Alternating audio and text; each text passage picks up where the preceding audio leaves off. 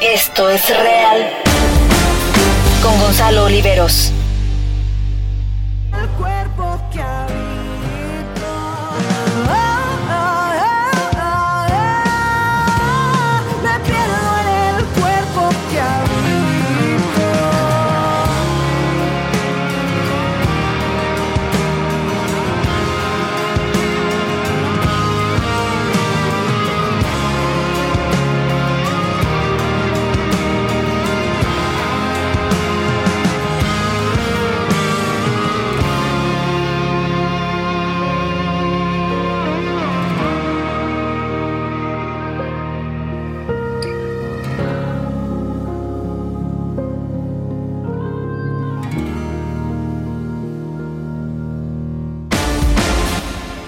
Esto es real.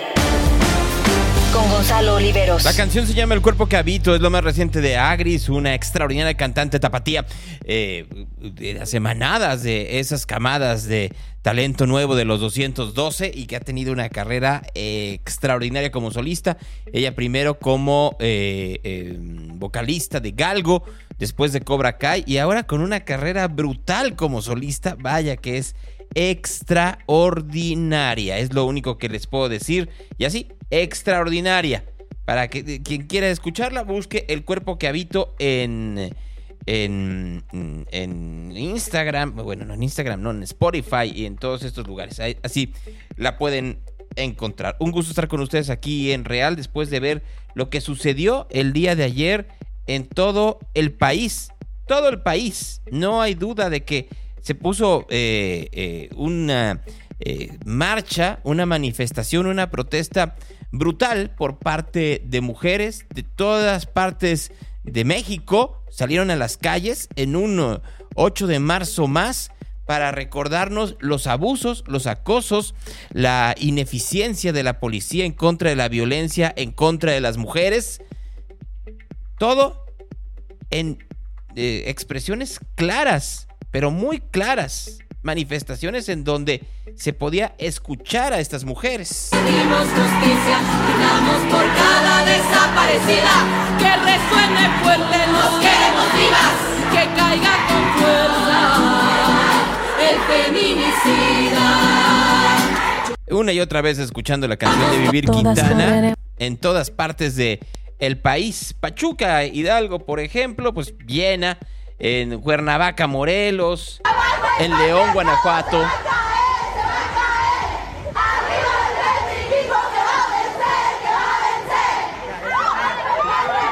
Por supuesto, Guadalajara, Jalisco. fulano te apaga los ojos, ya nada me calla, ya todo me sobra. Si tocan a una, Así, y así lo podemos ver. ¿no? Los cielos, las calles que tienen los jueces y los Hoy a las mujeres nos quitan la calma, nos sembraron miedo, nos crecieron alas. Y así si vamos revisando más o menos cada una de las partes de México, si vamos dándole un repaso a lo que sucedió en las calles, vean ustedes, escuchemos lo que sucedió en la Lóndiga de Granaditas en Guanajuato.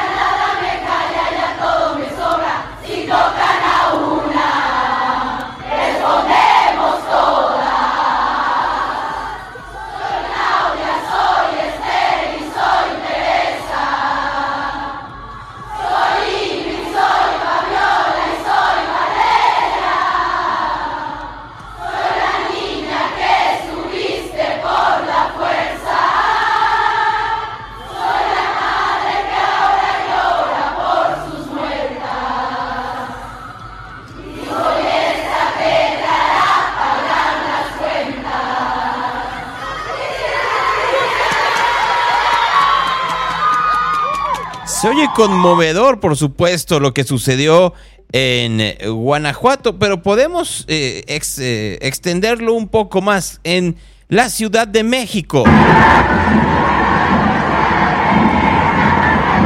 El gobierno capitalino, hipócrita y pusilánime como siempre, calculó 90 mil personas en las calles de la ciudad.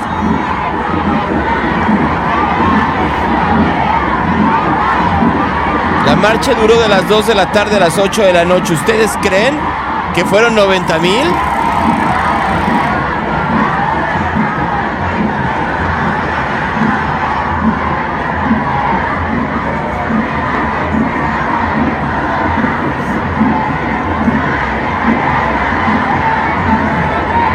Eso es solo en un pedacito de la marcha. En un pedacito de la marcha. Chiquitito el pedacito. Mujeres que fueron hasta el zócalo y al acercarse a la valla que separaba Palacio Nacional de la protesta, fueron recibidas con gas pimienta. Mujeres que estaban manifestándose de manera pacífica, atacadas por los equipos de seguridad de la Ciudad de México y del gobierno federal.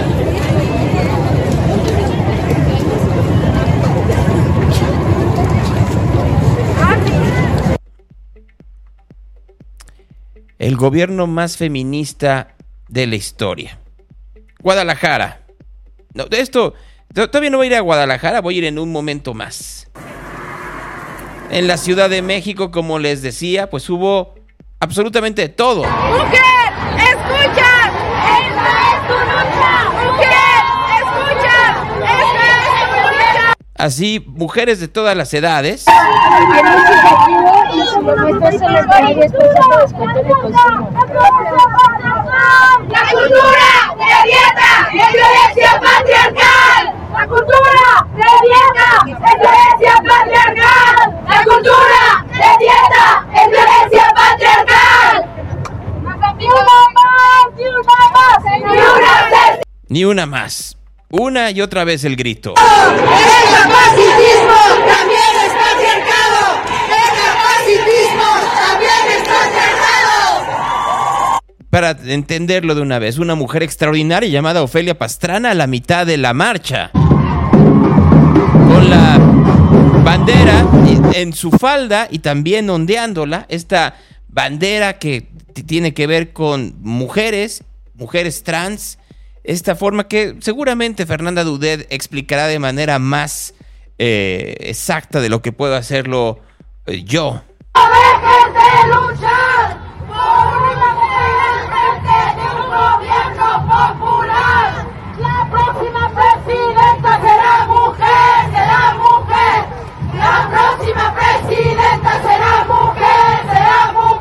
Yo no sé si las mujeres que marcharon en todo el país estén de acuerdo, no en que la próxima presidenta sea mujer, sino que sea Claudia Sheinbaum. Solo para entenderlo, vamos de nuevo al Zócalo.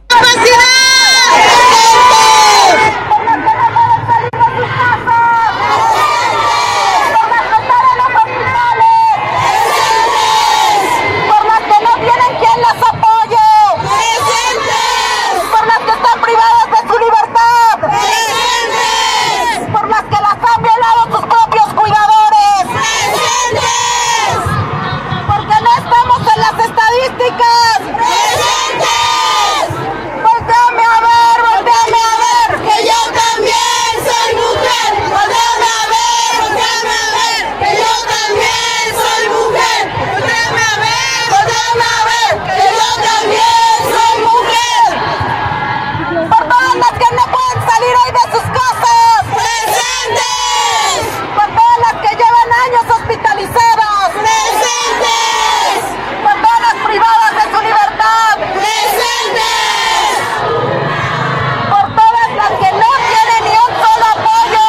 ¡Presentes! ¡Mujeres con discapacidad! ¡Presentes! ¡Mujeres con discapacidad! ¡Presentes!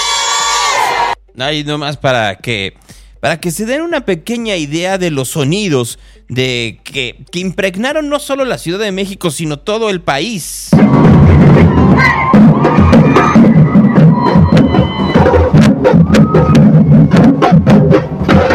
Mujeres de verde, de naranja, de morado, de negro, marchando por las calles de México el día de ayer.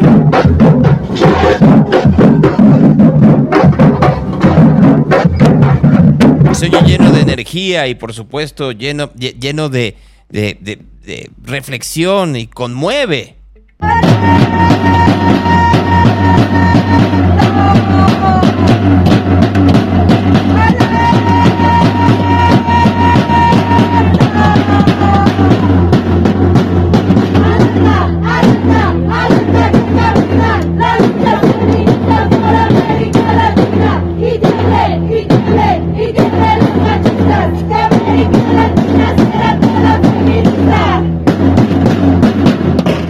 Es lo que pueden estar escuchando ustedes, Oaxaca.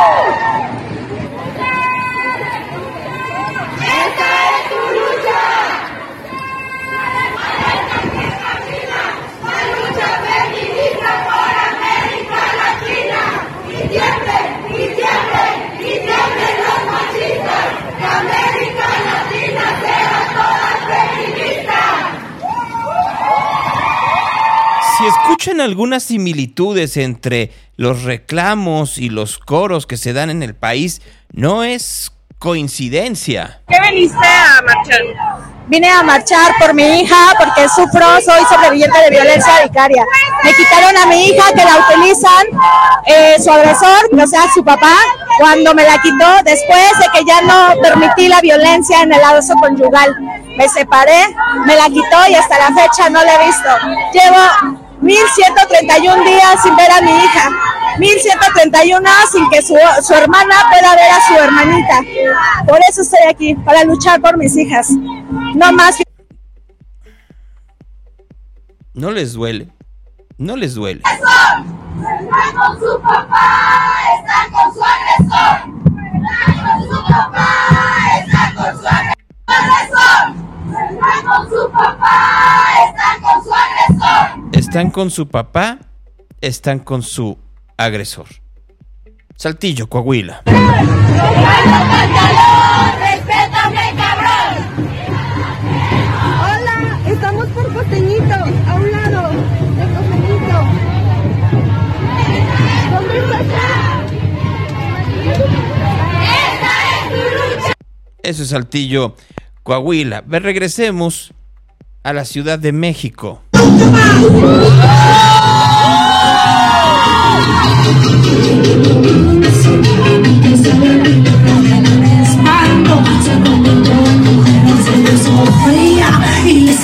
y fuego en los ojos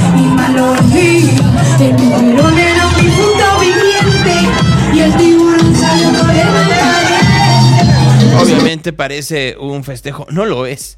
Y eso tendríamos que entenderlo. Nada de estas marchas que se dieron en el país son un festejo. No son un festejo. Los miles, cientos de miles de mujeres que salieron el día de ayer en México no salieron porque estuvieran empoderadas, como escuchaba en medios de comunicación. Salieron por la enorme urgencia de autoridades y sociedad inútiles para poder parar la violencia, las inequidades, las discriminaciones que existen en este país. ¿Qué parte no entendemos? Sí, efectivamente se ha vuelto mucho más vocal y se agradece desde hace, ¿qué les gusta? Siete, diez años. Pero eso no quiere decir que la situación haya mejorado en siete o diez años. Es una protesta porque seguimos en una sociedad en donde a las mujeres se le ve como ciudadanos de segunda. ¿No me creen? No me creen. Revisen nada más por un momento. Y si quieren, ahorita llegamos a eso. Lo que pasó ayer en Palacio Nacional. ¿Crees que es importante que las mujeres trans se enuncien en esta? Porque las mujeres cis y las mujeres trans somos parte de lo mismo. No nos separa un genital, no nos separa un vestido, una vestimenta, una corporalidad. Nos une el dolor. Y el dolor que nos atraviesa a todas es por lo que nos debemos de unir. El dolor del patriarcado y del machismo. Por eso tenemos que estar unidas. Super, gracias. Ahí para que se den una pequeña idea.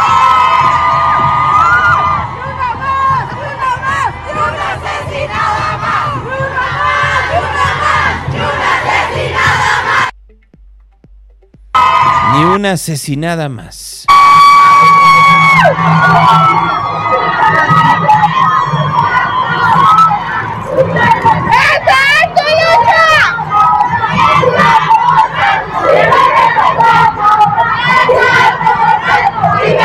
Impactante ver la creatividad y el talento de las pancartas.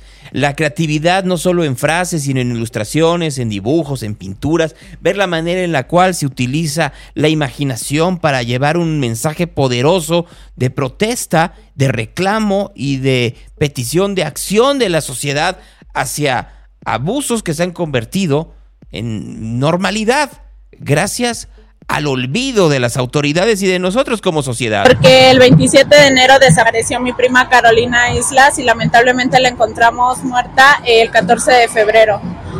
Apenas agarraron a su asesino, pero queremos que se haga justicia y que no salga, que le den lo más que puedan de cárcel y que ya no sea ninguna más, porque no estamos todas, nos faltan mucho. Piensen por un momento a esta mujer que no tendría que marchar si la impartición de justicia en México fuera adecuada. Si creyera que efectivamente la justicia no permitiría, no dejaría que el asesino de su prima, Carolina Islas, volviera a pisar las calles. Como sabe que puede pisarlas en cualquier momento ante lo guango de la impartición de justicia en México, a menos de que seas poderoso y que te quieran meter en el tambo porque es una venganza pública, o que no tengas dinero y que entonces ahí sí no haya manera porque te robaste un mendrugo de pan y te vas a quedar ahí por la prisión preventiva oficiosa, a los feminicidas o los agresores de mujeres, miren, así de rápido salen.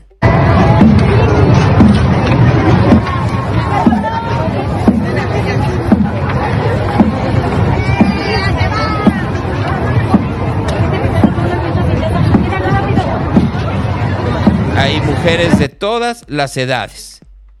Hay, hubo de todo.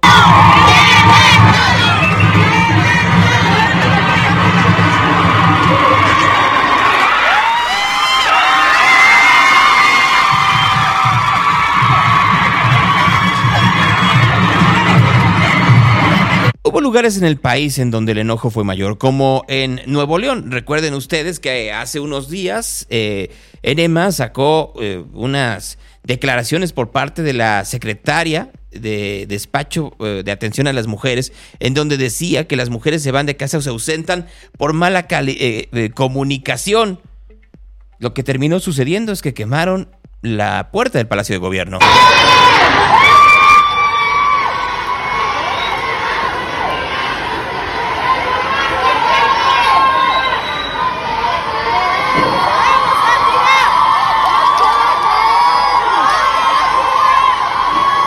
Así en Nuevo León. No más para que vayamos viendo por dónde estamos. Se aprovechó esta, eh, eh, esta conmemoración.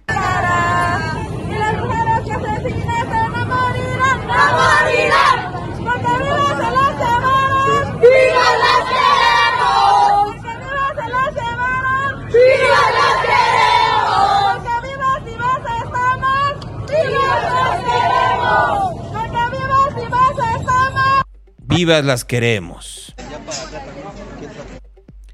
El día de ayer se aprovechó la conmemoración del 8 de marzo para apoyar o para atacar a la ministra presidenta Norma Piña. Vamos primero a quienes apoyaron a la ministra ayer a su llegada a la Suprema Corte de Justicia.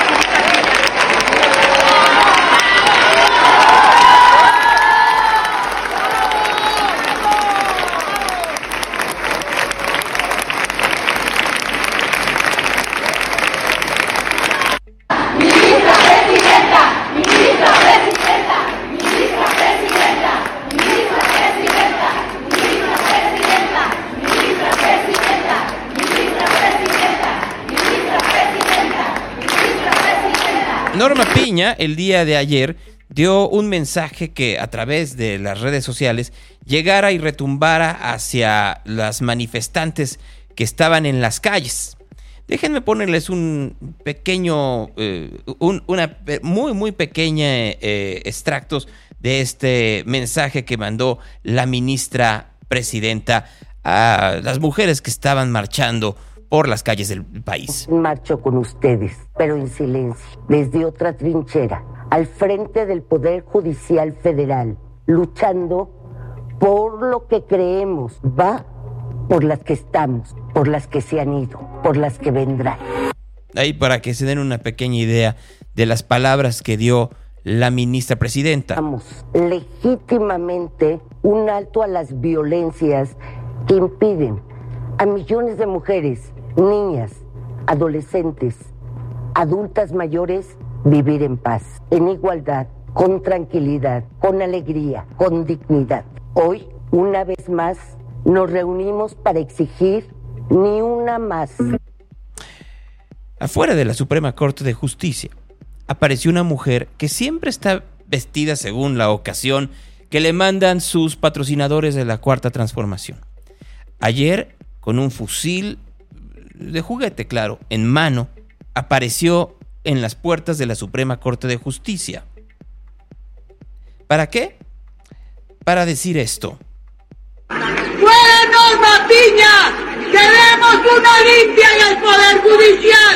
¡No podemos seguir permitiendo que corruptos y delincuentes sean los que lleven las riendas de esta institución!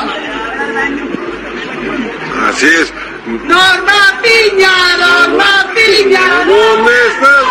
¿Dónde estás? ¡Chicas a tu madre! ¡Chicas a tu madre! ¡Y te vas! ¡Y te vas! ¡Norma Piña! ¡Norma Piña! ¿Dónde estás? ¿Dónde estás? ¡Chicas a tu madre! ¡Chicas a tu madre! ¡Y te vas! ¡Y te vas! Estoy de acuerdo. ¡Que la vengan a ver! ¡Que la vengan a ver! Esta no es magistrada, es una narca de cabaret. Que lo vengan a ver, que lo vengan a ver. Esa no es una es una narca de cabaret. Eso, yo. No más para que vean ustedes. ¿En qué ha cambiado el Poder Judicial del primero de enero, del 31 de diciembre, a este 9 de marzo? En nada. Norma Piña no ha hecho absolutamente nada, ninguna modificación. Es la misma estructura que tenía Arturo Saldívar. Entonces, ¿por qué eran los ataques hacia Norma Piña y no hacia Saldívar? Porque Norma Piña no puede ser manipulada como quería el presidente manipular a Yasmín Esquivel. O más que manipular, para no ser... eh, para ser un poco noble. Porque Yasmín Esquivel sí iba a estar de acuerdo con todo lo que le mandara el presidente pese a ser inconstitucional. Y aquí tenemos estas expresiones asquerosas. Asquerosas. De personajes enviados y pagados con el dinero de nuestros impuestos. ¿Ustedes creen que lo hacen de a gratis? Por supuesto que no. Así los ataques. El presidente López Obrador el día de ayer tuvo un evento con mujeres cercanas a él, citadas en Palacio Nacional para que se senta- sentaran en unas sillitas alrededor del presidente para recordar quién era, quién es el rey. Y ahí el presidente acariciando la cabeza de Rosa Isela Rodríguez, la secretaria de Seguridad Ciudadana. No vale la pena ni recuperar un solo audio de ese evento.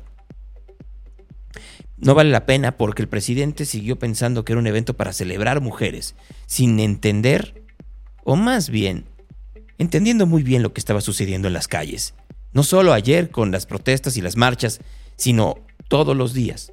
La cantidad de feminicidios, de violencia, de violencia vicaria, de discriminación, de inequidad. Apenas terminando las marchas. Apenas terminando las marchas. ¿Hubo pintas? Claro. En todas las ciudades sí hubo pintas. ¿Qué es lo que hicieron las, autoridades? Pusieron a mujeres a despintarlas. Lo que pintaron mujeres, que lo despinten mujeres. El mensaje es muy poderoso. Háganse cargo del desmán que hicieron las otras mujeres, ustedes mujeres, porque nosotros hombres no tenemos nada que ver. Despíntenlo ustedes. ¿Por qué lo voy a despintar yo, hombre? Si estoy haciendo todo bien. Que lo despinten las mujeres. Es el mensaje que está mandando el gobierno de la Ciudad de México. El gobierno feminista de Claudia Sheinbaum. Qué distinto hubiera sido el mensaje de poner a hombres a despintar las pintas, pero más importante, qué mensaje poderoso sería si las deja- dejaran y que la gente viera efectivamente los mensajes de desesperación, de frustración, de indignación, de, de enojo, de ira ante una autoridad y una sociedad que continúe igual. Porque hoy, 9 de marzo, muchas de las mujeres que regresaron a sus casas continúan con salarios muy in- inequitativos en comparación sus contrapartes, a sus pares hombres, continúan siendo abusadas, discriminadas, acosadas en el transporte público, en sus trabajos, en sus casas, de manera digital, de manera real. Continúan siendo ciudadanos de segunda.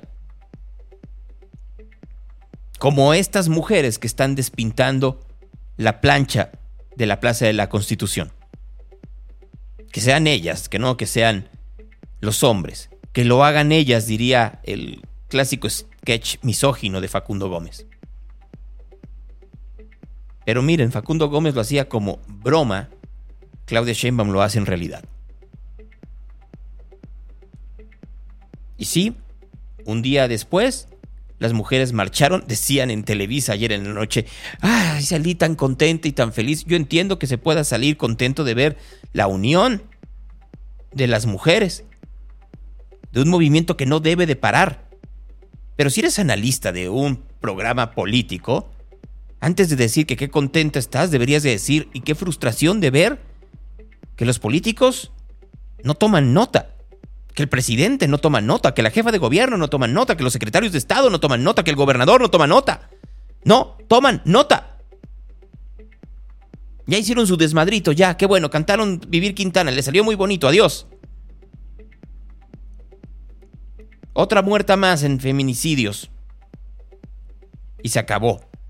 Ahí nos vemos durante el próximo 8 de marzo de nueva cuenta. Y mientras tanto, yo sigo con mis actos con mujeres diciendo que soy feminista porque tengo una candidata preferida que va a ser la candidata si se dan las condiciones y los astros se ponen y no se vuelve a caer el metro. Y esa es mi marca de que la siguiente presidenta será una mujer. Pero las condiciones en la calle, los feminicidios, los asaltos, la discriminación, los abusos, la violencia vicaria, la violencia cotidiana, sigue. ¿No me creen? Limpien ustedes, mujeres. Limpien ustedes. A mí me indigna. No sé ustedes, a mí me indigna.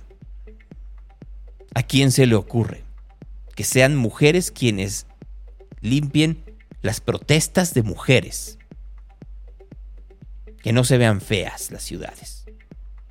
Que no quede una mancha de las protestas. Quiten la malla anticiclónica que tenemos en donde pintaron, en donde les aventamos gas pimienta, en donde usaron extintores, dijeron algunos. Un gobierno tan humanista que tuvo que poner un foso entre la protesta y las puertas de Palacio Nacional, porque el presidente no quería que se incendiara la puerta, como fue en las protestas de Ayotzinapa, y que saliera publicado en los medios, porque lo que importa es la foto en los medios. No importa nada más tan importa la foto en los medios que la mañanera del día de hoy fue y es en el búnker o en lo que quedaba del búnker de Genaro García Luna en Constituyentes en la Ciudad de México, lo que se conocía entonces como plataforma México. El presidente llegó riéndose un poco. Buenos días, buenos días,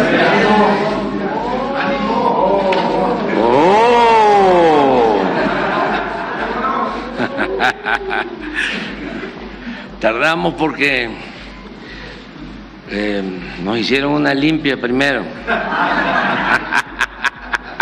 No crean ustedes que lo dice de broma.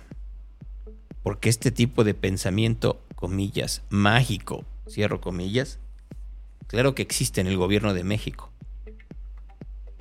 No les gusta decirlo, pero las limpias y las hacen en Palacio Nacional. Pero ni con mayores limpias que hagan, ni aunque traigan al brujo mayor de Catemaco, pueden limpiar la conciencia de la ineficiencia y la mediocridad de muchas de sus acciones. Muchas de las acciones del gobierno actual son mediocres y responsables y la mediocridad es corrupción. Entendámoslo de una vez por todas. La bandera nacional no se eh, dejó en el zócalo capitalino, como tampoco se dejó en la marcha o en la protesta de defensa del Instituto Nacional Electoral. ¿Por qué será? Porque nos están mandando el mensaje de mexicanos de primera y de segunda. Lo han hecho de manera consecuente, consistente y de manera constante este gobierno. Los que no piensan como nosotros son ciudadanos de segunda. Donde no somos ciudadanos de segunda, o por lo menos nos consideran a todos igual, chance de tercera a todos, es en los Estados Unidos senadores y representantes norteamericanos están insistiendo en que se debe de utilizar la fuerza en contra de los cárteles de la droga, sobre todo después del caso de Matamoros. Aquí el video o el audio del video del representante de Texas, Dan Crenshaw, dirigido al presidente López Obrador. Presidente de México, Andrés Manuel López Obrador. Señor presidente, usted recientemente criticó mi plan para autorizar la fuerza militar contra los carteles. Los mismos carteles que han aterrorizado y asesinado al pueblo mexicano durante los últimos 20 años. Los mismos carteles que recientemente asesinaron a dos ciudadanos estadounidenses que visitaban a México para someterse a un procedimiento médico. Los mismos carteles que recientemente comenzaron a traficar fentanilo a mi país lo cual ha desencadenado el envenenamiento masivo de más de 70.000 estadounidenses por año. Permíteme aclarar, esto ya no se trata únicamente de un problema de drogas. Podemos vivir con un problema de drogas. Esto es un problema de envenenamiento masivo de los ciudadanos de Estados Unidos y los carteles son los directamente responsables. Mis preguntas para usted son las siguientes. ¿Por qué rechaza la ayuda de los Estados Unidos porque protege a los carteles. Ellos son tu enemigo y los Estados Unidos son su amigo. Lo único que busco es el éxito de México y una mejor vida para el pueblo mexicano. Podemos ayudarle si nos deja, si nos permite brindarle ayuda con nuestros vastos recursos y capacidades, podemos acabar con la violencia de los carteles de una vez y por todas. Ha sido suficiente. No podemos permitir que esto continúe. Esto no se trata de nosotras contra usted. Esto es Estados Unidos y México luchando juntos contra un enemigo común, los carteles. Y no queremos pelear esta batalla solos. Queremos luchar junto a usted y al pueblo mexicano. Queremos que México sea libre, seguro y próspero. México es nuestro aliado más importante. Lo necesitamos a usted y igualmente usted a nosotros. Esto es una amenaza que une a México y a Estados Unidos. Tanto a demócratas como a republicanos. Hago un llamado al presidente de México, el presidente de Estados Unidos, para que avancen con un plan para luchar juntos contra los carteles. Será lo mejor para la gente de ambos países y espero que lo considere. Gracias. Claro que lo que no dice el representante Crenshaw es si la lucha contra los carteles será también en los Estados Unidos. La droga no llega a la frontera y camina sola. Hay organizaciones en donde están coludidos con eh, gobernantes y miembros de seguridad norteamericana para poder tener la distribución de forma rápida. conforme van cambiando las sustancias que se eh, trafican en la Unión Americana, esto se vuelve más complicado, comenzando porque el fentanilo se necesitan dosis más pequeñas para tener un efecto casi mortal. Fentanilo que comenzó como una sustancia, y no tiene tanto, 24 años, legal en los Estados Unidos. Y cuando se dieron cuenta de las tremendas consecuencias que tenía, en, los famos- la famosa crisis de los opiáceos que continúa, no hay forma de poder pararlo. Mucho menos si nos tapamos un ojo. Y no estoy diciéndolo para burlarme del representante Crenshaw. Un millón de muertos van por eh, culpa del fentanilo en la Unión Americana en los últimos años. Es una cantidad enorme. Y sí, el gobierno de México ha tenido una estrategia torpe, sonsa, mediocre en el combate a las drogas. No solo el gobierno de López Obrador, sino el de Peña Nieto y también el de Calderón. Felipe Calderón hizo una estrategia en donde se utilizó toda la fuerza del Estado, o se decía, en el combate al narcotráfico. Miles de muertos. No sirvió de nada. El gobierno de Peña Nieto intentó hacerlo, pero sin que saliera en los medios. Miles de muertos. No sirvió para nada. Se le escapó, el, eh, detuvieron al Chapo, se les volvió a escapar, lo volvieron a detener, lo extraditaron, pero trataron de exterminar a las eh, el narcotráfico en Michoacán, no lo lograron. Primero se convirtió la familia en los caballeros templarios y luego en el cártel Jalisco, nueva generación. No sirvió de nada. El gobierno de López Obrador ha hecho una estrategia de abrazos, no balazos, en donde la mitad del territorio nacional está pintado de guinda y del cártel de Sinaloa. Y no pareciera que no lo quieren reconocer. Eso no quiere decir que no haya cárteles cruzando la frontera, que no haya organizaciones que ayudan a la distribución en lo macro y en lo micro de sustancias como el fentanilo, el crack, la eh, metanfetaminas, la cocaína y la marihuana. Porque hay lugares en la Unión Americana que ya es legal el consumo de marihuana, otros, otros en donde no. Y continúa el tráfico. Entonces, las palabras del representante se escuchan lógicas. Se puede vivir con un problema de drogas, no de envenenamiento masivo. Pero tendrían que comenzar a utilizarlo no como un eh, artilugio de campaña, sino como una estrategia real para buscar soluciones en ambos lados de la frontera. Esto que escucharon no le gustó nada, nada al presidente López Obrador. Uno de los coordinadores del Partido Republicano ayer planteó de que van a presentar una iniciativa para que las Fuerzas Armadas de Estados Unidos intervengan en México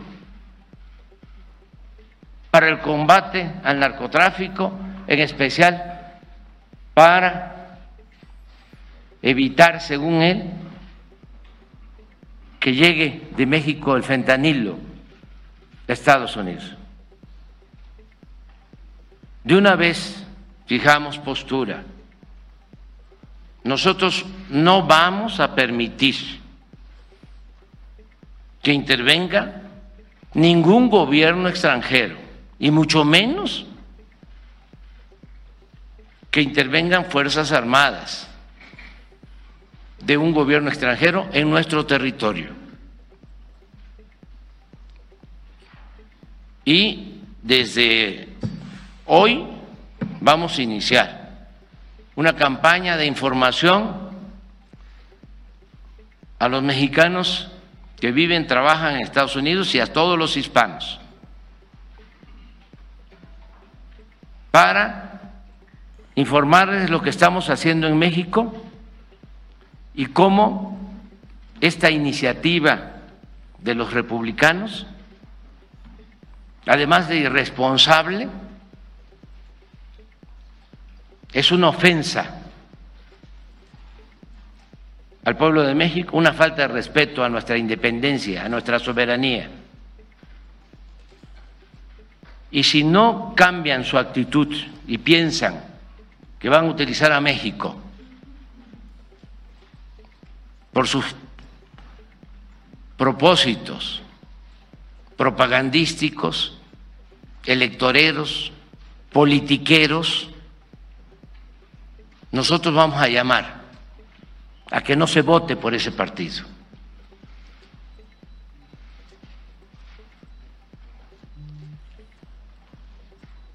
Por intervencionista, inhumano, hipócrita y corrupto. El presidente diciendo que va a llamar a no votar por el Partido Republicano por intervencionista, puede ser a partir del uso electoral que están dando estos representantes, algunos fiscales y otros candidatos hacia lo que está sucediendo en México y la crisis eh, del narcotráfico que no es solo del fentanilo y que se viene arrastrando, pues, ¿cuánto les gusta? ¿70 años? Por hipócrita, por inhumano y por corrupto. Y ahí se mordió la lengua. Porque no eran corruptos con Trump. Y Trump era todo esto que acaba de decir. Intervencionista quiso poner un muro. Amenazó con cortar el tratado comercial México, Estados Unidos y Canadá si no se ponían eh, soluciones a la crisis de migrantes que había en su momento. Inhumano, estaban los niños en jaulas. Hipócrita, pues ¿quién será más hipócrita? ¿Si Trump o López Obrador, que ahora que no está Trump y que no necesita de los republicanos, puede hacer este tipo de llamados? Y cuando eh, fue la elección del 2020, tardó casi un mes en reconocer el triunfo de Joe Biden. Y no solo eso, hipócrita el que dice que no se debe de intervenir en la vida en la vida política interna de los países y ahora el presidente está eh, planeando el llamar a no votar por los republicanos, más allá de que seguramente habrá republicanos en el Congreso que van a, tomar boleto al respecto y que van a, por supuesto, a revirar no solo política, sino judicialmente, vamos a ver qué es lo que sucede ahora. Que el presidente ya se quitó la careta.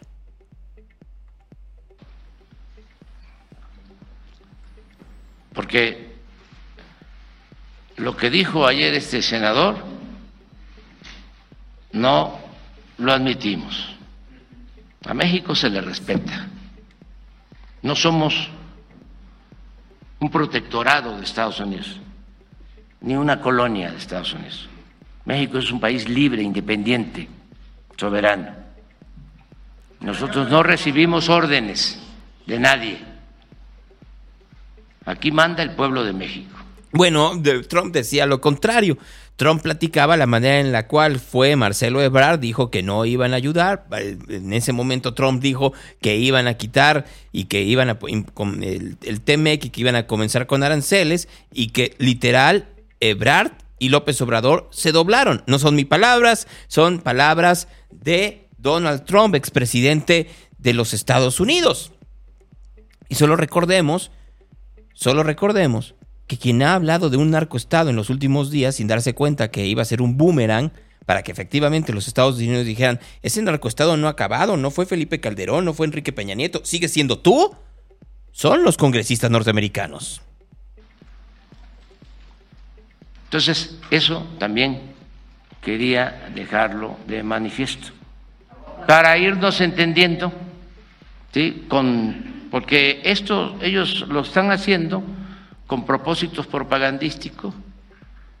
Ya agarraron lo del fentanilo, que este, es responsabilidad de México. Aquí nosotros no producimos fentanilo. A ver, a ver, espérame un momento. Vamos para atrás a la captura de Ovidio Guzmán en enero de este 2023. Hasta donde recuerdo, y miren, para que para no fallarles, ¿no? Porque sí me acuerdo de muchas cosas, pero luego puedo fallar. Pero yo hasta donde recuerdo, cuando detuvieron al señor Ovidio Guzmán, lo que presentaron ahí, como lo presentaron, así tal cual, fue literal. La detención de Ovidio Guzmán, más que un golpe contundente para el gobierno de Andrés Manuel para la administración de Biden. Para Estados Unidos era prioridad la recaptura del ratón, porque es responsable de la producción de fentanilo. Y eso dijeron cuando lo, cuando lo, cuando lo detuvieron que era uno de los responsables de la producción y de la distribución de fentanilo en México. Entonces pónganse de acuerdo. Ayer otra vez le dieron un amparo a Ovidio Guzmán. Seguirá en la cárcel, por supuesto, porque tiene otras cosas, pero tiene un amparo. Entonces, explíquenme entonces, detienen a Ovidio, todo el mundo dice que tiene que ver con la producción y distribución de fentanilo, y esta mañana el presidente dice que no, que fentanilo no está en México. Póngase de acuerdo con su pasado y su presente, señor.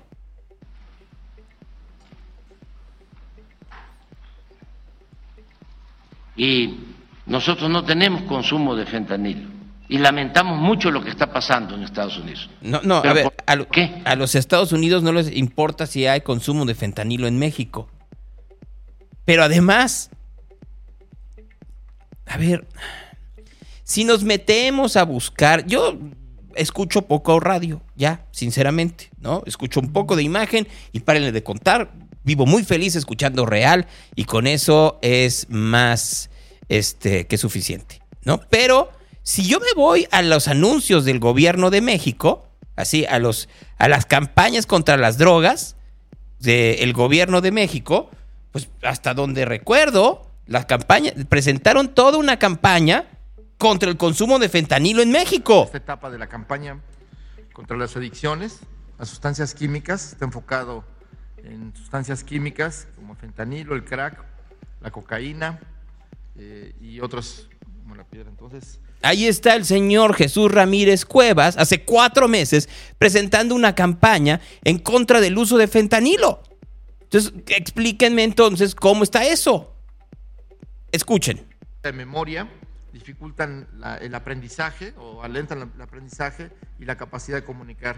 Entonces, eh, pues la idea es advertir sobre el consumo de estas, de estas sustancias. Lo está diciendo Jesús Ramírez, no lo estoy diciendo yo. Aquí no consumimos fentanilo. Ah, bueno, entonces, ¿por qué estamos gastando dinero de los impuestos para pedirle a los mexicanos que el fentanilo mate y que no lo tomen? Sigamos escuchando. en ellos el problema? ¿Por qué ellos no combaten la distribución de fentanilo en Estados Unidos? Tiene razón. Los carteles de Estados Unidos que se encargan de distribuir el fentanilo y más a fondo, ¿por qué no atienden a sus jóvenes? ¿Por qué no atienden su problema grave de descomposición social? Bueno, aquí no hay problema de descomposición social. Nada más, lo que pasó ayer en las calles no es descomposición social, que tengan que salir cientos de miles de mujeres a recordarnos que están siendo violentadas. No es nada más una cuestión de drogas, ¿eh? Es una cuestión de políticas públicas. ¿Por qué no atemperan el incremento constante al consumo de las drogas? ¿Por qué incluso permiten que sean legales las drogas en Estados Unidos? Porque aquí también tendría que hacerlo por lo pronto la marihuana. Y porque si se viera con una eh, visión de salud pública y no criminal, eh, de, de criminales, no de ilegalidad, tal vez sería mucho más fácil el combate a las adicciones. Pero como desde hace mucho tiempo se ha visto como un afán propagandístico y porque es un gran negocio para la corrupción que impera entre Estados Unidos y en México, seguimos con ese enfoque. Y porque salen muy bien decir, miren, ¿por qué no lo combaten ustedes? Sí, tiene razón el presidente. Pero eso no quiere decir que el combate al tráfico y al consumo de drogas en México sea adecuado, al contrario, es mediocre y está inmerso en la corrupción, en donde aunque el presidente diga que no hay corrupción en México, ustedes que me están escuchando y viendo, y yo, sabemos que eso es mentira. Como lo que hablábamos de estas pastillas autorizadas incluso por la Agencia de Salud de Estados Unidos, supuestamente para quitar el dolor y que no producían adicción, cuando se demostró que sí producían adicción y no solo eso, causaron la muerte a miles de estadounidenses ¿Qué hicieron entonces los del Partido Republicano? ¿Por qué se comercializan armas de alto poder como si se tratara de comprar cualquier mercancía, sin ningún control? El 80% de las armas de alto poder que utiliza la delincuencia en México se venden en Estados Unidos. ni siquiera hay un registro de parte de ellos. Es más, algunos legisladores del Partido Republicano son financiados por las empresas que producen las armas. Tienes razón, pero ese no es el problema. Miren, ayer se dio a conocer que de los cuatro norteamericanos que cruzaron la frontera, dos de ellos fueron asesinados en México, que venían, se supone, a acompañar a una de ellas a hacerse una liposucción. Tres tenían antecedentes penales que tenían que ver con el tráfico y consumo de drogas. Uno de ellos fue detenido vendiendo drogas afuera de una escuela. Otro más fue detenido por hacer drogas o tener un narcolaboratorio en su casa. La mujer que vino a operarse fue detenida porque su hija de 8 años tenía problemas con metanfetaminas. 8 años. No por esto, ninguno de los cuatro que vino debió haber sido asesinado o herido en territorio mexicano ni en el norteamericano. Juzgados, claro, si es que efectivamente hubieran venido a México por otras razones que no fuera la operación que se le iba a hacer a esta mujer. Pero no debieron de haber sido asesinados. Y hablando de ello, esta mañana en las calles de en las calles de de Matamoros aparecieron los cuerpos de los supuestos asesinos de estos dos norteamericanos. Así como lo están escuchando ustedes. A muy temprana hora aparecieron estos cuerpos. Junto con los cuerpos apareció una cartulina por parte del grupo Escorpión, que se supone que son los que están cuidando para el narco toda esta zona, en donde decían que había sido una confusión lamentaban la confusión y se deslindaban del error de estos personajes. Justicia a la mexicana. El presidente sigue en su conferencia de prensa matutina allá en el búnker de Genaro García Luna. Están, eh, para los que preguntan que por qué yo no voy a la mañanera, yo no me presto a shows para, eh, para legitimar a un gobierno que solo vive de propaganda todo se ha convertido en una cuestión de Genaro García Luna, de acusaciones al PAN y a Felipe Calderón, de descalificaciones al centro donde era plataforma México. Eso ha sido esta mañana. Por lo menos hasta este momento, y si quieren podemos ir a ver si continúa la conferencia de prensa, ya se acabó. Pero si la revisáramos, la conferencia de prensa de esta mañana, algo de las mujeres, nada. Absolutamente nada. Solo para solo para no olvidarlo. Solo para entenderlo ¿En dónde están las prioridades del gobierno de México? No, no están en el combate al narcotráfico. No, no están en, en la mayor seguridad. No, no está en, en, el atender las causas de la inseguridad, de la pobreza, de la zozobra nacional. Están en la propaganda para conservar el poder. Y si no lo estamos entendiendo, estamos viendo otra serie. Conversaciones. Hablamos mucho de las marchas en muchas partes del país. Voy a ir con Fernanda Dudet por unos cuantos minutos porque tengo una entrevista para ver cómo estuvo la cosa en Guadalajara y sobre todo porque vi un video que tenía ayer ella en vivo, en donde no quiero decir que te equivocaras de marcha, sino que de contingente. Me, me equivoqué de marcha, Gonzalo, me equivoqué de marcha porque, miren, eh, a veces no soy una persona inteligente. Todo se trata de pose y seguridad, gente, pero ayer no lo fue. Miren, eh, básicamente lo que sucedió es que eh, la marcha de, del 8M, a la que yo pretendía asistir, iniciaba en Plaza Imelda Virgen, que es en Avenida 16 de Septiembre, y Pedro Moreno. Y yo vivo, diría, su casa, pero la neta soy muy antisocial, entonces no son bienvenidos en mi casa, pero nos vemos en Chapu cuando quieran. Entonces su casa, Chapu, es también mi hogar.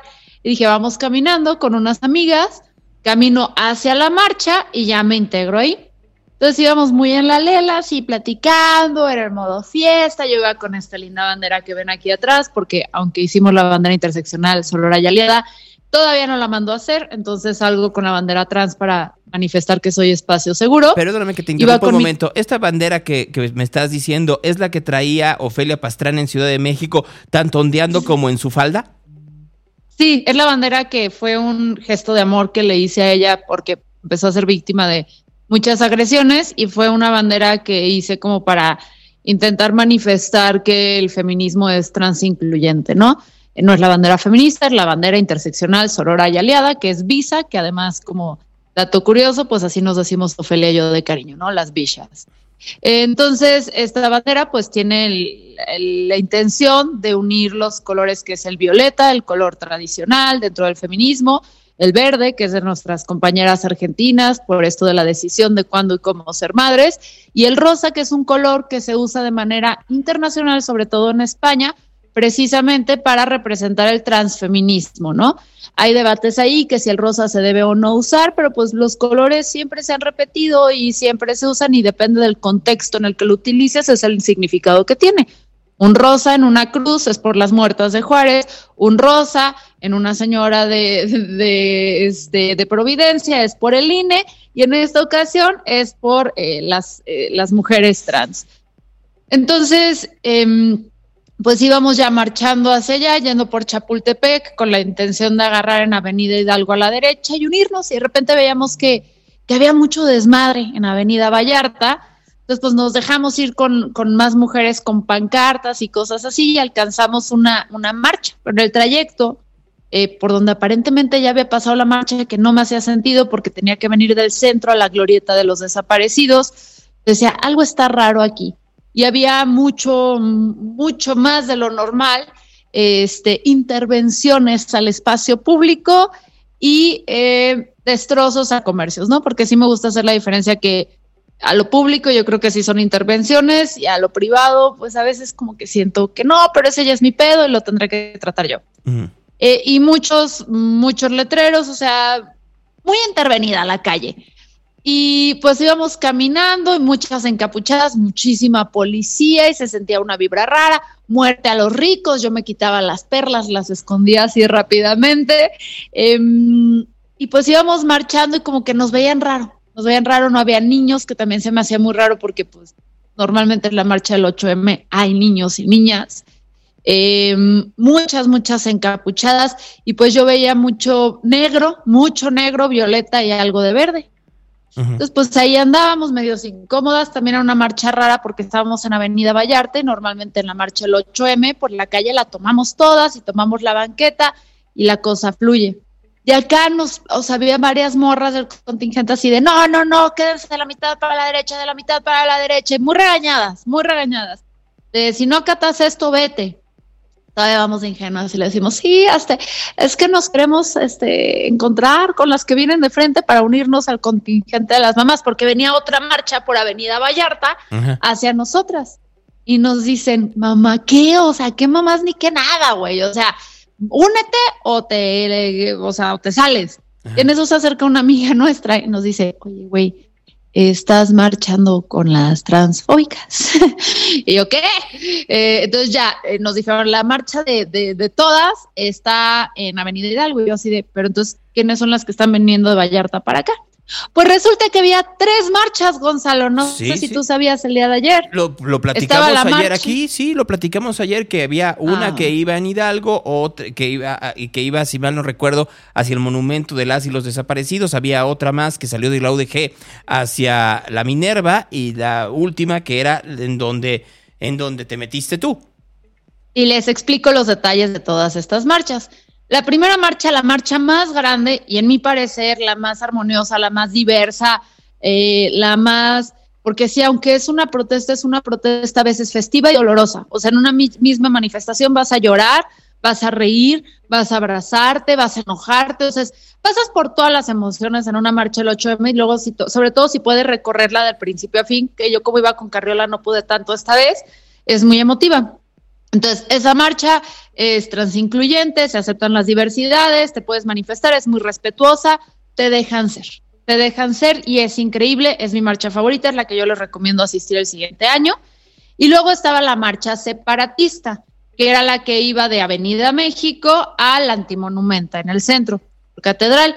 Esa marcha era en defensa de los derechos de las mujeres y niñas basados en el sexo. Dog whistle en contra de las personas trans, que a mí francamente ya me tiene hasta la madre que estemos tan obsesionados con el tema de las personas trans cuando tenemos temas como la violencia vicaria, el matrimonio de, de mujeres menores de edad que la siguen vendiendo en poblados, cuando no tenemos sistemas para poder como eh, regular el acoso cibernético, la pornografía de venganza, aunque ya tenemos la ley Olimpia, sigue siendo muy deficiente cómo poder implementarlo. O sea, tenemos 300 temas más en las agendas importantes que checarle los genitales a una persona. Te voy a parar un momento porque quiero preguntarte algo. Porque vi que ayer este, la diputada María Clemente, que es de Morena, eh, sacó una fotografía de Kenia López Rabadán, que es senadora por parte del Partido Acción Nacional, y puso la primera senadora trans de Acción Nacional.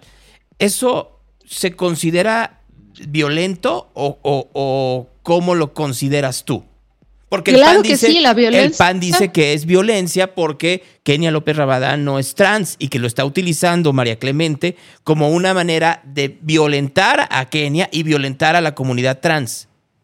El ser mujer o pertenecer a una minoría no te exime de ejercer violencia. Y eso es algo que hemos discutido mucho dentro del feminismo y algo que nos ha separado, que dentro del feminismo radical es de, bueno, lo entendemos, lo comprendemos, tolerémoslo, y dentro de otros feminismos es no. O sea, eh, hay violencia y hay que señalar también la violencia que podemos ejercer nosotras para poder solucionarlo y no caer en este pacto que tanto criticamos en el pacto patriarcal, acá entre las morras. Ahora, algo que cabe recalcar de María Clemente es que grupos feministas este, y mujeres trans han dicho, ella no nos representa.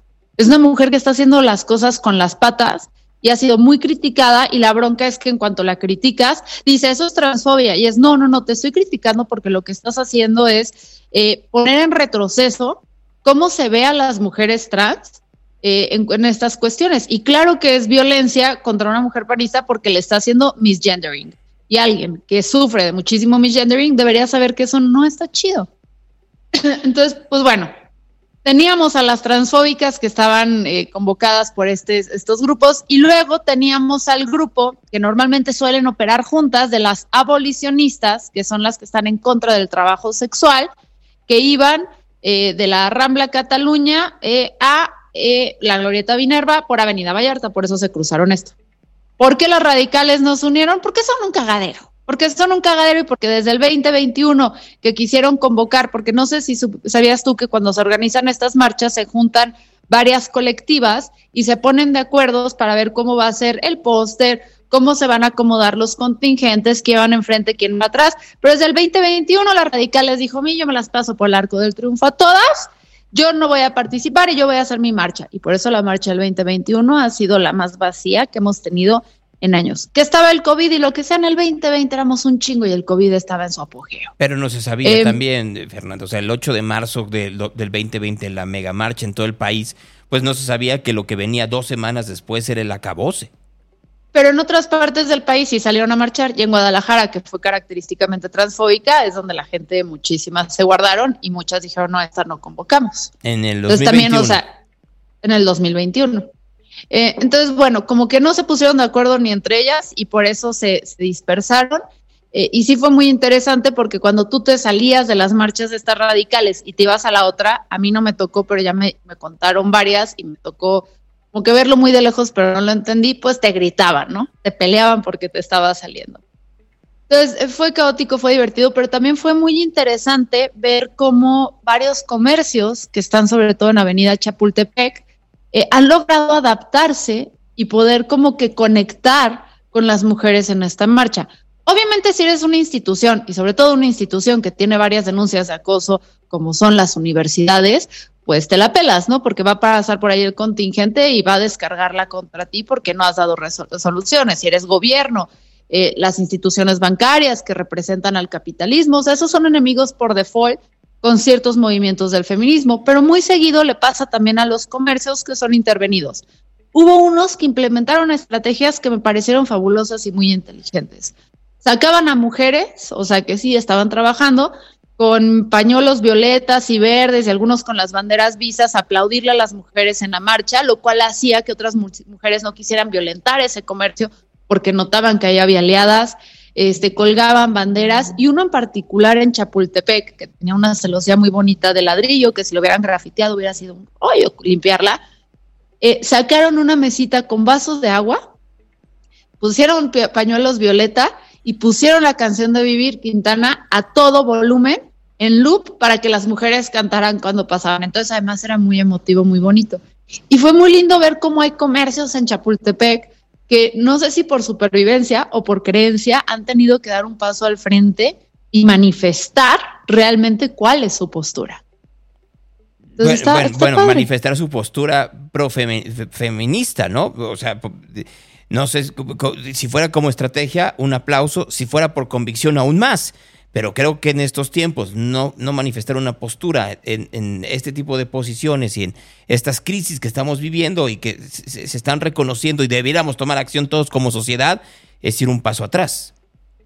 Sí, sí, sí, sí. Es, o sea, es, sea lo que sea, vemos lo interesante de la marcha feminista es que año con año cambian los símbolos, cambia la forma en la que operamos, cambian las acciones y, es muy interesante, aquí dice alguien en la comunidad, las mujeres bien divididas, qué bonita marcha. El feminismo es diverso, es lo que las personas no, logran entender. O sea, tenemos una distintas ópticas para ver los problemas que nos están oprimiendo. Pero no solo eso, es que, es que, a ver, lo que habría que entender no es que solo tengas distintas ópticas. Yo lo que creo que no pasa con otros problemas del país es que los problemas para las mujeres se incrementan y entonces cada quien ve una parte de cómo va creciendo. O sea, porque te escucho y digo, sí, yo veo cosas muy distintas de las marchas de la del 8 de marzo del 2018, la de 2019 y la de 2020 a lo que ha pasado hoy en día. Pero los problemas ahí siguen y van creciendo. Siguen los feminicidios, sigue la violencia vicaria, sigue la inequidad en, en cuanto a salarios, en cuanto a posibilidades, sigue, sigue todo. O sea, entonces cada quien lo va tomando dependiendo de, de en donde lo vea. Hay mujeres que dicen, yo llevo mucho tiempo luchando y entonces yo lo que veo es que ahora puede venir cualquier hombre y que conste que lo estoy que, que, lo estoy simplificando y decir que es mujer y entonces mi lucha entonces etcétera etcétera etcétera. Y se va obviamente multiplicando la problemática. Pero la problemática existe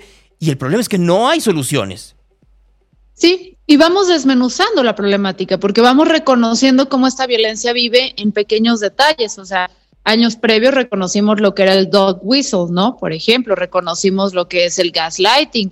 Este año un tema que estamos hablando muchísimas es la violencia vicaria, que gracias a estas mujeres súper valientes que están luchando para recuperar a sus hijos, muchas de nosotros incluso, a mí ya cuando, cuando escuché la violencia vicaria, yo me quedé así de, madres, esto fue lo que le hizo mi bisabuelo a mi bisabuela. Y la historia que venimos contando en, mi familia, en realidad fue una violencia vicaria terrible la que sufrió Reina. Lo cuentas como si fuera algo romántico cuando en realidad es una cosa tremendamente injusta. Exacto. Y esa mujer maldita que abandonó a sus hijos y no sé qué y no la dejaban ver. Y tú dices, volteas y dices, híjole, como que no, no me suena. Y la forma en la que estas mujeres en el 2023, 2022, que fue cuando empezamos a hablar más de violencia vicaria, cómo cuentan sus historias, fue la misma historia que contó mi abuela, mi bisabuela, en 1937, 40. La misma historia, ha pasado 80 años prácticamente y la forma en la que opera esta violencia y en la que se ejerce sigue siendo exactamente la misma. Entonces, esto es lo que es muy interesante. Y también las feministas estamos creciendo, nuestras mamás. O sea, a mí me pasó algo en Veracruz, la meca de las brujas del mal, este, brujas del mal, pero ya les decimos las brujas del mal, que son las transfóbicas. De repente ver la bandera interseccional sorora y aliada izada allá, que fue tejida por una mujer de 60 años, o sea, que la, que la hizo ella en su maquinita, te conmueve. Ayer sí es cierto, yo nunca había visto tantas mujeres de 50, 60 años para arriba como lo fue ayer. O sea, fue, fue increíble. Mujeres que podían estar efectivamente entrando a la, etapa de plenitud, le dicen ahora, de adultos mayores y también muy jóvenes. Y yo creo que esa combinación es lo que tendría que alertarnos como sociedad. Qué bueno que se estén tomando conciencia, pero más aún que se tomen acciones y que se vayan eliminando todos estos rezagos ideológicos, sociales y políticos que tenemos en el país, Fernanda. Es correcto. Y, y mira, en tu audiencia empiezan a preguntar, ¿qué es la violencia vicaria? Eh, bueno, tengo un podcast, Gonzalo también lo llevó a Fernanda Familiar, este, este programa. Violencia vicaria es prácticamente cuando un hombre ya no puede ejercer violencia directamente a su pareja sentimental porque ésta decide separarse de él. Y vicaria que quiere decir en sustitución, ¿no? En reemplazo a él, como en ya no te puedo interpósita ejer- persona. Interpósita persona, ya no puede ser directamente a ti, lo que voy a hacer es que te voy a pegar donde más te duele, que es en tus hijos. Entonces no te voy a dar acceso a ellos, no te voy a permitir verlos a través de recursos legales o a veces incluso secuestro, te los voy a quitar para que tú como mujer nunca los puedas tener, acusándote de que eres violentadora, que eres una mala madre, que eres drogadicta, que estabas ausente, etcétera, etcétera, para hacerte daño. Y principalmente se ejerce este de hombres a mujeres y llega a haber casos tan extremos que lo vemos en las noticias que a veces no entendemos por qué un papá mató a sus hijos y luego se suicidó a sí mismo para dañar a la mujer a la que ya no podía golpear. Fernanda, te dejo, pero si quieres hablemos de esto la próxima semana y del caso de Liz Ellis, ¿no? Que creo que es de los más eh, connotados y que tiene aristas que tendríamos que analizar todos. Y deberíamos invitarla luego también a hablar a ella. y a No, ella, ella ha estado aquí, son- ella ha estado aquí conmigo, entonces eh, estuvo antes de que le regresaran a sus hijos, regresaron sus hijos, luego volvieron a irse los hijos, ella denunció el secuestro de ellos, ellos utilizaron redes sociales, aunque se supone que menores de edad no pueden tener eh, acceso a esta red llamada Instagram, a decir que estaban muy bien y que ellos preferían estar con el padre que con la madre. Entonces, en estos vericuetos, pues a la mitad está fundamentalmente eh, no, no, no solo la estabilidad de los niños y de los dos padres, sino hasta la honorabilidad, la forma en la cual se ha hablado de ella en otros medios de comunicación. Creo que, es que- creo que es interesante el caso para ejemplificar cómo es muy complicado. Hay casos de violencia vicaria muy complicados en nuestro país. Y, y recuerda que ese sujeto yo lo conozco por la equitación. Entonces, sí, luego, luego echamos el chisme. Bueno, Este, no los quiero porque no los conozco, pero qué lindo estar aquí en estos jueves reales con ustedes. gracias Fernanda. Chao. Adiós, es Fernanda Dudet esta mañana. La pueden seguir ustedes en le-dudet. Conversaciones. Salieron datos sobre el empleo en Jalisco y creo que son datos que, que por lo menos a mí me llaman la atención, sobre todo en una situación de, de este pues, pues, de zozobra económica. Salieron datos de inflación en el país para estos casos, de los cuales hablaré en un momento más. Pero antes, pues como les decía, quiero hablar con el secretario de Desarrollo Económico, este... eh, eh, ah, ah, ah, ah, ah, ah, ah, perdón, es que estoy hablando a un teléfono que no, que, que, que- que no es. Eh, permítanme, Andrea... ¿Andrea qué? Permítanme, aquí. Aquí voy a hablar por teléfono para hablar con el secretario de Desarrollo Económico, Roberto Arrechedera, eh, secretario de Desarrollo Económico de Jalisco, a ver qué, pues, qué nos platica. Hola, buen día. Hola. Mm, creo que tenemos un problema, entonces déjenme hacerlo así. Hola. ¿Qué tal, Gonzalo? Muy buenos días. ¿Cómo está, secretario Rechereda? Me da mucho gusto saludarlo. Igualmente a ti y a todo tu auditorio. Platíqueme un poco, porque vi los datos de desempleo, o de empleo más bien en Jalisco, y los veo, pues la, la- la respuesta es alentadora, pero también muy distintos a la media nacional. Totalmente de acuerdo. Fíjate, Gonzalo, que Jalisco lleva una dinámica eh, muy distinta a lo que es la media nacional. Todo esto por varias circunstancias. Lo primero decir que venimos trabajando muy de cerca, eh, como siempre lo hemos buscado en el gobierno, de, con la iniciativa privada, la academia y por supuesto el gobierno tratando de poner su granito de arena. En el ámbito del, del empleo, pues como tú sabes, el año pasado eh, Jalisco fue primer lugar nacional en generación de empleos. Y para este febrero, pues ya llevamos prácticamente generados en los dos primeros meses del año 31.500 plazas laborales. Esto es el 11% de, los empleos que se generaron en el país y nos ubica como el dato de empleo más alto en los últimos 10 años. Eh, eso habla de la confianza que están teniendo los empresarios, que están apostándole a contratar gente, que están invirtiendo, que están viendo oportunidades de crecimiento, porque también hay que decir que nuestro estado, a diferencia de la media nacional que está creciendo por abajo del 3%, nosotros estamos creciendo arriba del 8%. Y eso pues eh, hay que aprovecharlo. Es evidente que no en todas las industrias el crecimiento se está permeando de la misma manera pero por supuesto que las oportunidades existen y hay que estarlas buscando y hay industrias a las que les está yendo muy bien. Eh, Roberto, pues ya que estamos hablando de cuáles, ¿a cuáles está yendo muy bien en Jalisco y cuáles hay un rezago? Mira, yo creo que en general, la, eh, digamos que cada quien habla de la feria como le va en ella, como dicen, ¿no? y en un mismo sector pudiera haber empresas muy exitosas y unas no tanto, pero en general la, la industria que le está yendo muy bien en el Estado es la manufacturera de exportación todo lo que es la manufactura del Estado, todo lo que son eh, las grandes empresas eh, de tecnología, de microprocesadores, les está yendo muy bien, las exportaciones han sido muy, muy buenas en esa, en esa parte. Por ejemplo, te puedo comentar que en el top de exportaciones que tenemos en el estado, pues está en la parte electrónica. Evidentemente a la industria del tequila le está yendo muy bien, la raicilla está creciendo de manera importante.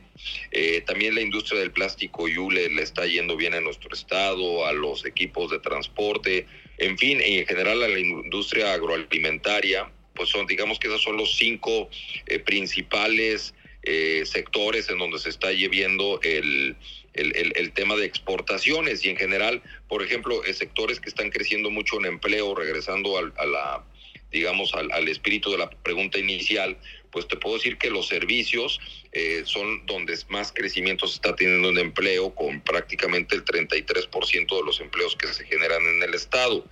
Y la industria de transformación, pues el 26% de los empleos y también comercio con el 20%. Con estos, eh, con estos tres elementos, pues te puedo decir que el 70 y casi el 80% del empleo del Estado se está generando ahí. Roberto, y ya que estamos hablando de eso, te preguntaría dos cosas más. Uno, ¿son temporales o, son eh, empleos que están registrados ante el Seguro Social? Y la segunda, ¿cómo van los sueldos? ¿El promedio de sueldos que se tienen en Jalisco está por encima o está en la media nacional? Mira, los empleos son formales, eh, son empleos registrados ante el Seguro Social, donde los empleados tendrán esa prestación de la atención médica, su pensión, etcétera, lo cual es una buena noticia. Ahora, en el ámbito de, sueldos, eh, Jalisco tiene una media superior en general a lo que se ve en el país.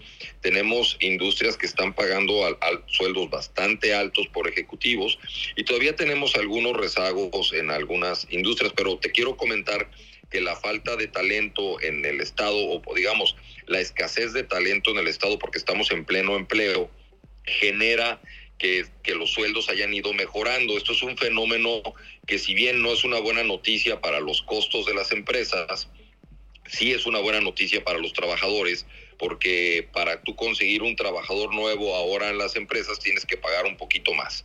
Y eso está subiendo la, la media de, de los sueldos que estamos teniendo. Inclusive te puedo compartir que hoy por hoy estamos teniendo un fenómeno donde algunos empleos que se están perdiendo en los Estados Unidos por el temor de la recesión, lo están capitalizando empresas de tecnología en, eh, en el Estado, pagando sueldos que inclusive son similares a los que se pagan en Estados Unidos, pero con la gran ventaja de que vienen los ejecutivos aquí a, a Jalisco y pueden tener acceso a un menor costo de vida con sueldos elevados. Entonces me parece que el, el rumbo, las cosas económicamente hablando, tú lo sabes, no cambian de un día para otro porque pues al final son magnitudes macroeconómicas que se van dando poco a poco, pero sí Jalisco va en una dinámica donde la media del empleo va mejorando de forma importante y, y esto es una tendencia que es sólida, porque también esto aquí hay que decirlo, de repente pudiéramos tener tendencias que fueran, eh, digamos, temporales y que se viera que, que pudiera revertirse en cualquier momento. Gracias a Dios y gracias al esfuerzo de, los, em- de las empresarias, de los empresarios, esta tendencia es sólida y va a continuar durante todo el año y se estará aprovechando. Máxime que con todas las oportunidades que va a estar dando el nearshoring, pues vamos a tener más empresas que van a llegar. Ahora, el reto también es atraer talento para nuestra entidad, formar muy bien a los chavos que están en las universidades para que puedan aprovechar estas oportunidades de trabajo y eso hará que Jalisco realmente sea un hub de crecimiento económico. A ver, eh, eso me lleva a varias preguntas. Uno, si tuviéramos que hacer un porcentaje entre cuántos em- empleos son formales y cuántos son temporales ahorita en Jalisco, ¿cómo andaríamos? De, bueno, de, for- de- de formales son todos los que te acabo de decir. Sí. O sea, tenemos un total de empleo formal en el estado cerca de 2 millones de asegurados. Esa es la base como laboral, un poquito menos de 2 millones, un millón 964, una cosa así está el nivel. Pero eh, todos esos son formales. Ahora, si me preguntas el nivel de informalidad que existe en el estado, ahí todavía tenemos un reto. Eh, estamos en niveles cercanos al 50% de informalidad en Jalisco. Eh, estamos trabajando para que las empresas eh, que pues tra- tra- tradicionalmente, por decirlo de alguna manera, o, o históricamente han estado en la informalidad, pues vayan migrando poco a poco a la formalidad y vean las ventajas que tiene ser formal. Muchas veces eh, eh, una de las razones por las que están en la informalidad es por la falta o la, la burocracia que existe para poder dar de alta un negocio. Te puedo compartir que en la Secretaría de Desarrollo Económico tenemos un área que se llama Contacto Empresarial Jalisco, que si la gente acude a ella, le ayudamos y la llevamos de la mano hasta que pueda tener el permiso de su negocio y que pueda hacer todos los trámites, de tal manera que lo que buscamos es que pues aceleremos todos estos procesos y esperemos que pues eso genere más empresas. Lo cual me lleva a dos preguntas rápidas que no tienen que ver con empleo, pero sí con, con la creación de empresas. Uno, ¿en cuánto tiempo podría tener, si yo voy a comenzar a hacer los trámites, en cuánto tiempo, semanas o meses los tengo ya eh, terminados en el estado de Jalisco? Y dos, ¿cuánto me va a costar? Porque hay quienes me están diciendo aquí que la informalidad sigue grande porque las obligaciones para las empresas son un robo. ¿Es muy caro abrir una empresa en Jalisco? Fíjate que no. Eh, todo depende el tipo de empresa, porque puedes tener persona física con actividad empresarial y te puedes tener una sociedad mercantil. Entonces, en la parte de la persona física realmente es darse de alta en el SAT, poner que es una persona física con alguna actividad empresarial y obtener su RFC con homoclave y eso le sirve esa alta del, del, del Servicio de Administración Tributaria, del SAT, le sirve para abrir su cuenta bancaria, para te- obtener sus certificados para facturar electrónicamente, que además es gratuito a través del portal del SAT, no tiene que ir con una imprenta ya, no tiene que ir con alguien, todo lo puede hacer desde el SAT. Entonces es relativamente barato hacerlo, te diría que prácticamente gratuito desde el punto de vista de una persona física. Una empresa sí tiene gastos constitutivos diferentes. Eh, de la parte del acta administra, del acta de constitutiva, pues normalmente en los notarios andará rondando entre 8 y 15 mil pesos, dependiendo el notario y el municipio eh, y la complejidad del acta. A veces no tanto es porque el notario quiera cobrarlo, sino porque la- las actas constitutivas a veces son complejas desde el punto de vista de la estructura societaria que quieren las empresarios. Pero teniendo una estructura relativamente simple, la verdad es que el formar una empresa no le debería de costar más de 10 mil pesos a una persona. Bueno, no te cuesta eh, de formarla, pero luego ya los gastos de impuestos y, y todo lo que hay alrededor y los gastos, pero sobre todo los gastos de impuestos que hay, no solo en Jalisco, sino en todo el país, vuelven a veces incosteable o muy difícil de mantener a flote una empresa. Fíjate que la parte impositiva es un elemento, efectivamente, por ejemplo, tener una empresa formal implica que pueda, que necesite llevar una contabilidad. La verdad es que ahí muchas veces lo más recomendable es que contraten a algún profesional que les, que les lleve la contabilidad inicialmente la empresa.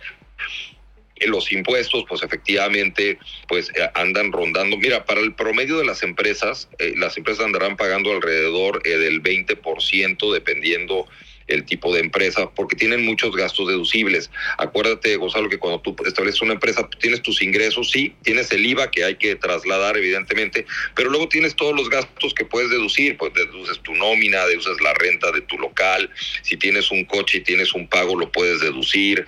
Entonces, inclusive los informales hoy por hoy tienen ese tipo de cosas que no los deducen y además no pueden ingre no, no, no, pueden tener acceso a créditos bancarios para el crecimiento, no pueden tener eh, acceso a incentivos por parte del gobierno y además corren el riesgo de que en cualquier momento pues puedan tener alguna revisión por alguna entidad federal y que puedan tener eh, alguna problemática para continuar. Además, creo que también estarás de acuerdo que la vida ha llevado a que la tecnología estemos más, más informados, con más accesibilidad, con más inmediatez y una medida que una empresa sea formal, la vemos con mejor cara para aprovechar las oportunidades.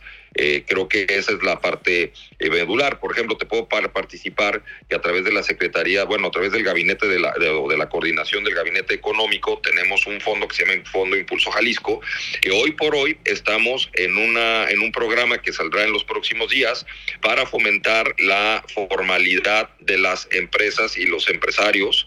Eh, entonces, cualquier persona que nos esté escuchando que esté en informalidad puede tener acceso a un incentivo que va desde los 50 hasta los 100 mil pesos para poder formalizar su empresa. Entonces les invito a que estén atentos a las redes sociales y se acerquen a la SEDECO para que puedan participar en el incentivo y que estos costos que hemos comentado, pues por lo menos en el primer año ni siquiera lo sientan.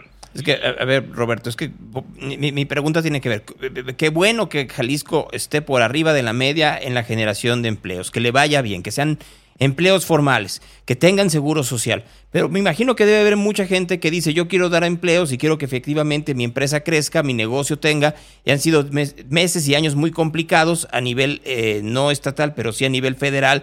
Y si a eso le agregan que uno de pronto está eh, metiendo un montón de impuestos y esos impuestos no se ven reflejados en los mínimos servicios de seguridad o de movilidad, entonces se convierte en una diatriba para cualquier empresario. Sí, tienes razón. Mira, la percepción de lo que mis impuestos se están usando para que haya una infraestructura adecuada es muy importante. Y yo lo que te puedo compartir es que el gobierno del estado se ha preocupado por ir cambiando esa percepción, que entiendo que es eh, una percepción eh, que no se cambia de la noche a la mañana también. Pero hay datos muy concretos que hablan de que aunque sí hay eh, escenas de inseguridad en algunos elementos, pero sí hay datos donde Jalisco y en general la zona metropolitana de Guadalajara ha ido mejorando mucho en sus indicadores de seguridad. Aquí te quiero decir algo, al final son eh, promedios y macro tendencias y hay que entenderlo así, porque cuando a mí me asaltan, eh, pues cualquier cualquier este, estadística que me des pues no funciona porque para mí fue el 100% ¿no? de inseguridad pero lo que sí te puedo decir es que si lo vemos en el, en el, en el macro, pues sí se ha disminuido de manera muy importante, incluso algunos indicadores como robo casa habitación, carterismo, robo de automóviles, hasta el 50% desde que inició la administración del gobernador Alfaro a la fecha. Ahora, insisto, esto no quiere decir que estamos, que hay que lanzar las palomas al vuelo y que estamos muy bien, pero sí creo que ha ido mejorando algunas cosas y creo que es una buena oportunidad para que las empresas en la formalidad pueden hacer más, Gonzalo. Yo creo que estarás de acuerdo en ese, en ese mensaje que tenemos que enviar. Las empresas que son formales tienen más oportunidades de crecimiento. Además, cuando, cuando eh, sucede algún tema de que falta el fundador de la empresa, es más fácil tener una sucesión para la familia, tienen más protección, se pueden heredar las acciones. En fin, hay muchas ventajas que son importantes para poder eh, fomentar que las empresas se vayan a la formalidad. Para terminar, la, porque ya escuché que te está entrando una llamada extra, para terminar la, no, convers no la conversación, Roberto, eh, a ver, hemos crecido tanto en, hasta este 2023. Viene la última parte de esta administración. ¿Tienen alguna prognosis, tienen pronóstico de cuánto va a crecer o nos vamos a quedar en estos números? Yo calculo que Jalisco va a seguir con una dinámica muy importante. Vamos a seguir captando inversión extranjera en términos importantes. Vamos a seguir eh, fomentando la inversión de las empresas ya existentes. Vamos a seguir generando empleos y eso va a permear en la actividad económica. Es un círculo. Fíjate, Gonzalo, algo bien interesante que, que yo lo comentaba y inclusive antes de ser secretario de mis análisis económicos. Lo importante es entrar en un círculo virtuoso porque estábamos en un círculo vicioso donde perdías empleos, perdías capacidad económica y el crecimiento económico no se daba. Ahora hemos entrado en una posición donde tenemos un círculo virtuoso. Generamos empleo, ese empleo genera derrama económica, la derrama económica genera posibilidades de crecimiento para las empresas, que a su vez generan más empleo y así sucesivamente, de tal manera que hay que aprovecharlo. Yo, eh, Jalisco va bien, tiene una buena dirección, un buen ritmo. Como digo yo, eh, la gente que me conoce sabe que es una frase que uso mucho, Jalisco tiene tendencia positiva. Roberto Arrechedera, el secretario de Desarrollo Económico, hay que seguir platicando de cuestiones económicas y de crecimiento en Jalisco. Te pediría que en las próximas semanas volvamos a platicar un poco más eh, cómo van las empresas, cómo va el empleo, cómo va el Estado, que creo que es muy importante para, para saber un poco, este, más allá de las dimes y diretes típicos de la grilla, en qué mejora para la sociedad. Encantado de la vida, yo estoy a tus órdenes siempre y a las órdenes de todo el empresariado de Jalisco. Te lo agradezco mucho. Un abrazo. Hasta luego. Ahí está Roberto Arrechereda, que es eh, secretario de Desarrollo Económico del Estado de Jalisco. Casi para terminar este programa. Reporte de tráfico. Déjenme ir rápido con Marco Vinicio, no quiero dejarlo fuera del programa. Este, y ya nos vamos porque ya debe de estar muy listo Nando Montes de Oca con elegancia tropical, este, como todos los días aquí en Real. Pero antes, vas Marco con tu reporte de tráfico.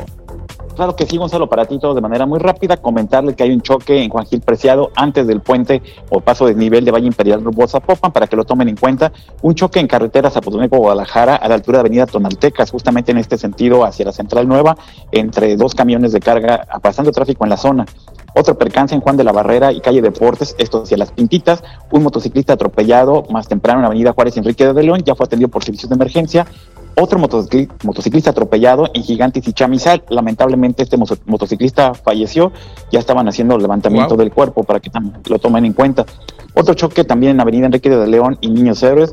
Un carro descompuesto en Periférico Sur y Comonfort hacia el Iteso. Otro choque en Avenida Vallarta frente al concentro de Periférico hacia Ra- Rafael Sancho para que lo tomen en cuenta. Y otro en el nodo de Lázaro Cárdenas y Revolución. Semáforos que no funcionan esta mañana, Gonzalo nos reportan en el San Luis Gonzaga y, y Manuel Cloutier.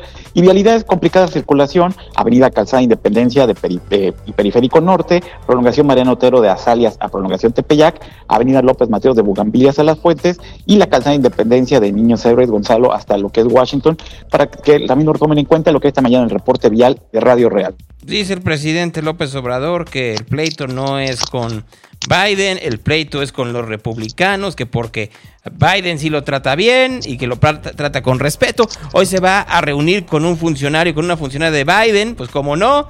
Este, ¿cómo, lo- cómo- cómo- cómo la va a dejar pasar? Por supuesto. Este, pero lo que, lo que dice él es a mí que me esculquen. El problema no, el problema no es con la administración de Joe Biden, la- el problema es con los republicanos. Sí, claro, le saca. Pues que te digo, ¿no? Mi- Mira, este, eh, es- escucha por favor. Hubo al eh, presidente de la OPEP, de los países productores de petróleo, y luego tenemos esta reunión con la enviada del presidente Biden para el tema del fentanil. Traemos un informe que se le va a presentar y eh, pues el compromiso de seguir ayudando, de seguir este, apoyando, pero no aceptamos las amenazas. Sí, eh, no es el gobierno del presidente Biden, son los republicanos. Fue, creo que el coordinador de los republicanos en el Congreso, no sé si en la Cámara de Diputados o el, No existe Eh, la sí. Cámara de Diputados, fue Lindsey Graham y fue el señor Kennedy. Ambos ayer lo dijeron y no lo van a soltar. Y nos puede caer muy mal Lindsey Graham, pero tiene un poder brutal. Así es. No, no, lo, no lo olvidemos. Gracias, gracias, Marco. Al contrario, Gonzalo, que esté muy bien también todos. Cuídense mucho esta mañana. Ahí está Marco Vinicio esta mañana con nosotros aquí en Real. Momento del Evangelio del Día y ya para dejar a Nando Montes de Oca.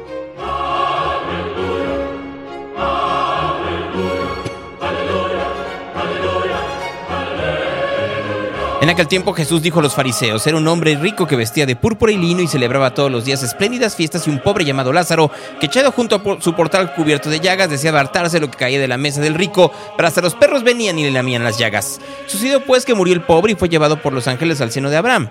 Murió el rico y fue sepultado.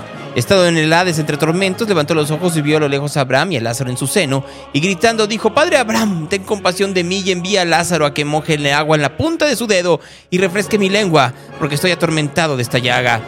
Pero Abraham le dijo, Hijo, recuerda que recibiste tus bienes durante tu vida y Lázaro al contrario sus males. Ahora pues, él es aquí consolado y tú atormentado y además entre vosotros y nosotros se interpone un gran abismo.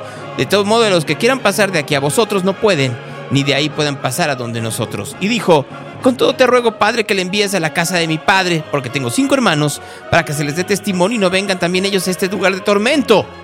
Abraham le dijo, tienen a Moisés y a los profetas, que les oigan. Y él dijo, no, padre Abraham, sino que si tú entre los muertos va donde ellos se convertirán. Y Abraham dijo, si no oyen a Moisés y a los profetas, tampoco se convencerán porque un muerto resucite. Eso es palabra de Dios. Esto es Radio Real. Radio fuera de la radio. Mañana a las 8.30, hoy a la 1, estamos al aire aquí en Real. Y si no, pueden escuchar el podcast todos los días en cualquier plataforma. Ahí pueden buscar Real con Gonzalo Oliveros y lo escuchan completito. Y si no les gusta escucharlo a la velocidad normal, lo pueden poner al doble y ya con eso ya lo hicieron. Buen día. Esto es Real con Gonzalo Oliveros.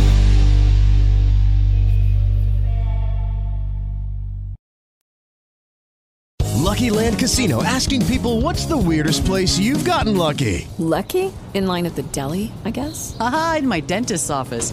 More than once, actually. Do I have to say? Yes, you do. In the car before my kids' PTA meeting. Really? Yes. Excuse me, what's the weirdest place you've gotten lucky? I never win and tell. Well, there you have it. You can get lucky anywhere playing at LuckyLandSlots.com. Play for free right now. Are you feeling lucky? No purchase necessary. Void where prohibited by law. 18 plus. Terms and conditions apply. See website for details.